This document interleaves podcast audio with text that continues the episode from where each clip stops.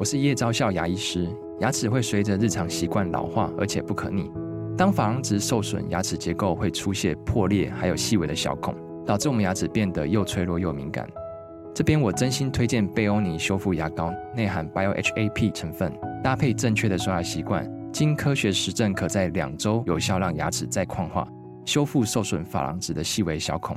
相关资讯及购买通路，请参考资讯栏连结。每天十分钟，遇见更好的自己。远见天下文化 Podcast 一号课堂。大家好，我是丁学文。时间很快啊，一个礼拜就这样子，嗖一声就过去了啊。今天我一样啊，跟大家解读大概两则新闻，然后我们顺便推荐一下啊，有两个封面故事的《经济学院》其中的亚太版本封面故事啊。首先，第一则我要跟大家谈的啊，就是全世界有关半导体啊。最近中国跟美国又开始动作频频。那另外第二个呢，谈的是全球经济啊，越来越扑朔迷离。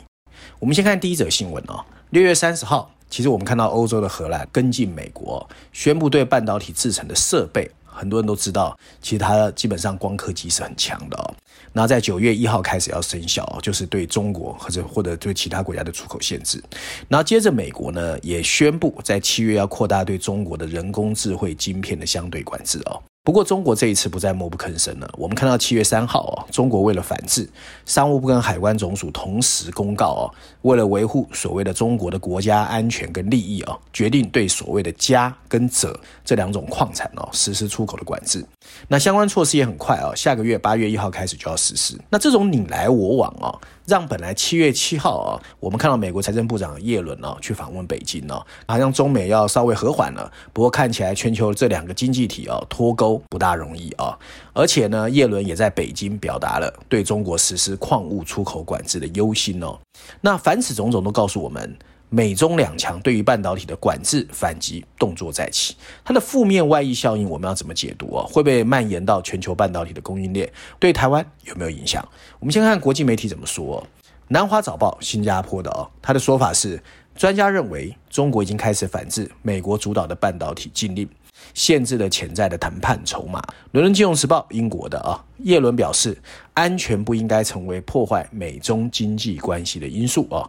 路透社的标题则是，台积电的 founder 张忠谋啊表示，科技全球化已经正式让位给了国家优先啊。所以这个所谓的产业也好，半导体也好的竞争啊，看起来真的不容易解读啊。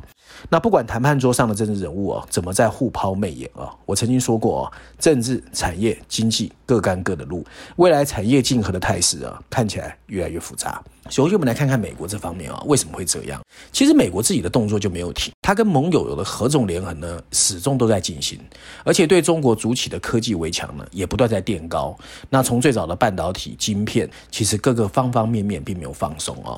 你譬如说，日本早在五月底就公布要限制二十三种半导体的制造设备出口的新规，而且七月二十三号就要生效了，两个礼拜后。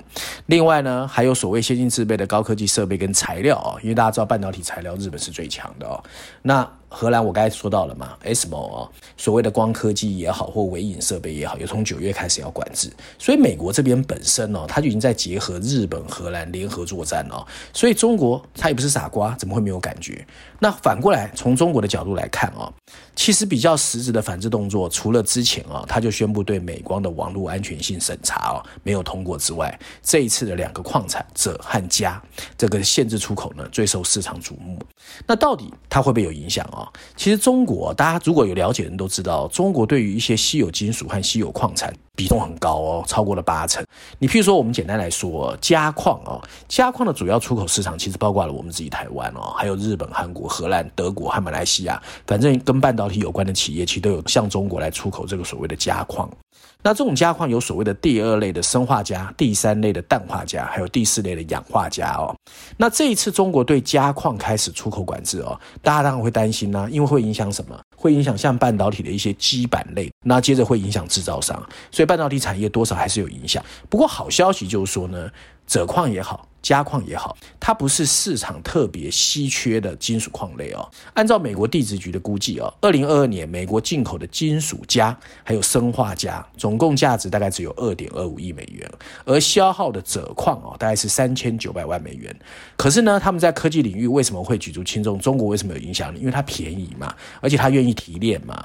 那者跟镓呢？其实我觉得其他国家既然你开始啊限制，那其他国家有可能会加大生产者跟镓。你譬如说，比利时、加拿大、美国都有锗矿的这个出产啊，那当然没有办法像中国这么便宜啦。不过不是不能替代啊。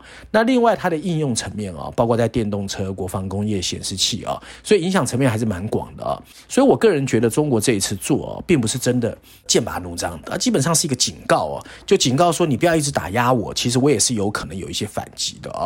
那国际供应链呢，我们不能否认啊，不管这个是真的假的啊，国际供应链的所谓韧性也好，崩解也好，真的正在发生啊。不管哪个国家，只要你的科技业发展还可以，你就不可以不重视这一个发展趋势哦。早在十三年前哦，世界经济论坛哦就曾经为所谓的供应链韧性做出定义。什么叫供应链韧性呢？他就说呢，供应链韧性应该具备五个条件，包括是强壮性、冗余、资源充沛、反应力和回复力哦。你如果没有这样的韧性，其实产业有任何供应链的变化，你就会受到打击。那它面对逆境的适应、调整和恢复的能力都很重要哦。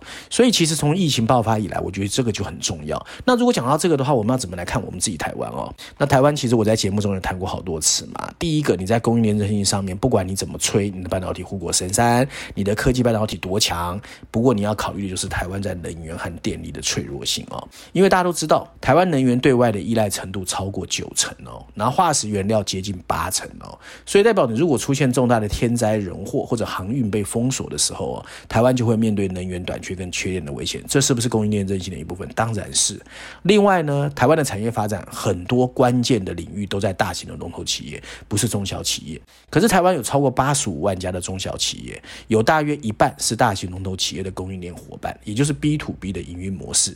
那过去台湾的制造代工一直是以大带小的产业发展方式，那有好有坏，好的话就是可以打群架，可是坏的话就是像个葡萄一样一连串的，你上面的粽子头垮了之后，整个下面怎么可能不受影响哦？所以在这种情境的推广之下，我们觉得台湾必须赶快找到自己的利基啦。过去我们还记得一九九六年台海危机的时候，当时的李登辉总统曾经说啊，不用担心，我们台湾有十八套剧本。但是哪些剧本我们不知道是真的假啊。不过以现在来说呢，其实我们比较关心的是，现在全世界地缘政治变化这么大，然后中美的对峙，还有所谓的印度第三世界，台湾到底有几套版本？我觉得这个可能是台湾政府啊，除了选举之外要好好注意的。第二则新闻呢，我们谈的是全球经济哦，七月七号。欧洲央行年会啊，在葡萄牙举行。联准会的主席鲍尔在演讲的时候，又一次重申了鹰派立场。上次我们在节目中谈过，他用 skip 啊，我这一次不升息，我跳过。但是我一直跟各位说，他的鹰派立场并没有改变，代表说美国还是有可能很快又要开始升息。连美国前财政部长 Summers 都警告美国官员不要太自满。整个就业数据太热，所以货币政策有进一步紧缩的必要。同时间也是七月七号，台湾的财政部公布了六月份的出口订单三百二十三点二亿美元，比预期来的低哦。可是年度减幅哦扩大到百分之二十三点四，而且是连续第十次跌黑，跌幅更是十四年来一个月的最深跌幅哦。那事实上，早在六月底，六月二十九号，有“末日博士”之称的经济学家卢比尼就曾经说，全球经济可能正在酝酿一场所谓热带风暴。那比上次说法好啊，上次说百慕达三角洲的这个灾难，那比较温和。可是呢，经济衰退看起来呢，很容易重创现在哦得意洋的金融市场哦，所以大家还是要小心。我们看看全世界的这个财经新闻怎么说。CNN 的标题写的是，在最新的就业报告发布后，预计美国联准会非常可能再一步升息。另外呢，Business Insider 啊，它的标题写的是，卢比尼说，世界经济正在走向一档热带风暴，会严重影响金融市场。经济学人的标题则是，经济学家正在拔剑争论，到底要怎么 fix 啊，修复。Inflation 通货膨胀，那这次台湾的财政部他有解释啊，说为什么我们台湾的经济数据越来越糟糕？他主要说四个，第一个啊，通货膨胀的阴影挥之不去啊，压抑了终端需求，所以全球经济复苏速度不平衡，所以哎呀，不是我台湾的错，是别人害的。第二个，哎，对岸中国大陆复苏无力，哎，又是别人。第三个啊，企业你自己要注意，产业调整库存呢不够好，太多短单急单，所以能见度未见改善。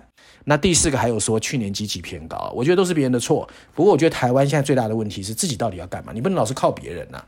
事实上，卢比尼啊、这一次没有用百慕达三角洲，而用热带风暴，表示呢，他觉得虽然现在经济看起来很还可以，但是温和衰退在所难免。我觉得现在啊，所有经济学家也好，这些投资人也好，没有人看得懂啊。但是呢，大家又很害怕，这个就是台湾说的金金涨啊。你股市一直涨，大家还是很害怕。那卢比尼当在这个发表里面还说了啊，全世界有四种 scenario 情况，可能软着陆啦，还有发了一个新名词叫 softish 啊，就是硬着陆，还有停滞性通货膨胀。总而言之，他就是出来放炮。那卢米尼认为呢，比较可能是第二种情况，就是所谓的短浅的经济衰退啊。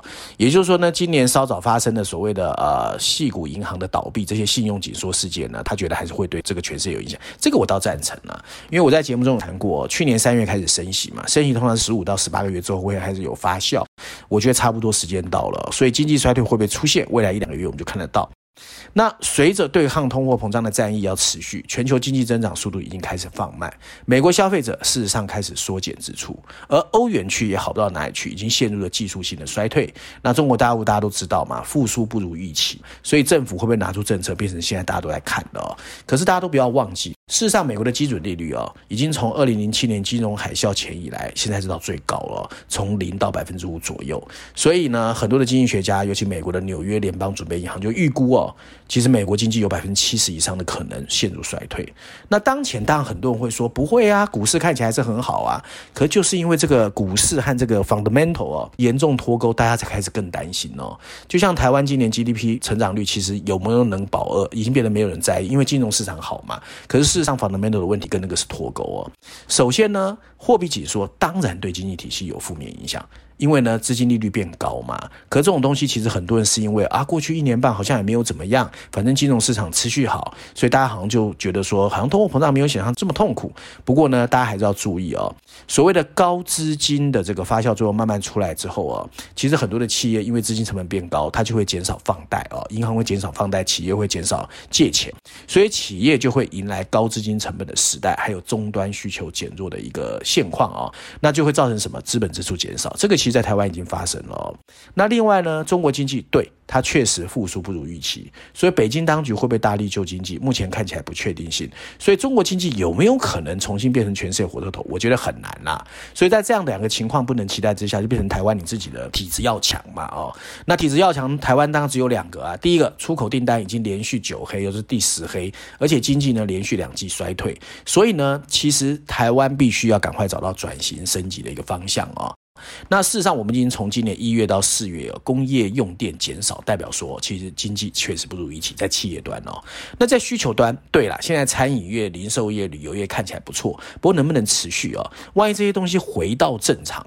那你代表什么？你整个经济情况内需也不行哦，所以对政府而言，不能老是以为疫情导致的经济扭曲现象会自己无痛修复。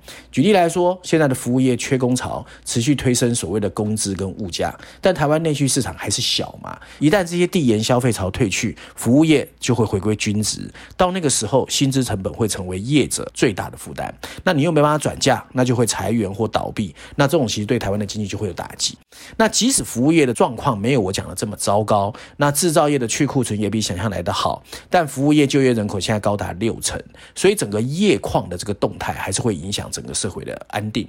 因此，我还是觉得啦，政府应该从整体的经济政策的制高点，致力于强化对台湾投资的诱因，那么吸引外资嘛，还有帮助台湾产业往国际化走，增加它的收入。善用台湾半导体好不容易建立的 credibility，在美国所谓的有岸外包的政策下，找到有利的地位，台湾的这个永续发展跟经济的这个进一步的推升哦，才有可能找到一个支撑点。照案例哦，我还是跟大家推荐一下这一期《经济学》有两个封面故事哦，我刚才前面有说，不过我今天不是要讲全球版本，我想讲亚太版本，因为亚太版本这一次讲的议题，我觉得还蛮有意思，而且跟我们的生活蛮有关的，就东亚地区的社会经济变化啊。那在封面设计上，大家会看到有一个身着红色的 T 恤，双手叉腰，英姿勃发的女孩子哦。那后面的这个烟雾缭绕之中呢，我们会看到韩国南山的首尔塔啦，日本东京的富士山啦，中国北京的故宫啦。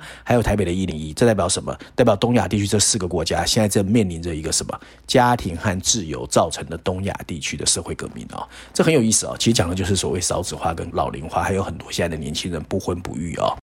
那经济学这次用了绪论第二篇第十页，亚洲板块第一篇第十九页，还有中国板块第三篇第二十五页，三篇文章来分析这个发生在我们身边的议题。文章提到，亚洲价值观曾经是我们引以为豪的，可是，在一九九七年亚洲金融风暴以后，好像情况变得越来越不一样哦。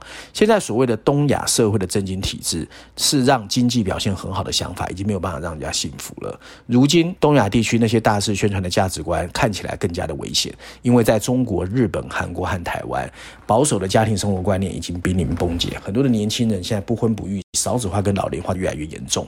所以呢，其实整篇文章除了在告诉我们现在东亚地区面临的这个状况之外，还有就是批评政府其实在鼓励啊年轻人结婚这件事情上做得不够啊。那大家如果对这个有兴趣的话，我觉得这一本经济学还蛮值得大家一读的啊。以上呢就是今天我想跟大家分享过去一个礼拜我觉得比较重要的一些财经新闻，希望大家喜欢。我们下个礼拜见。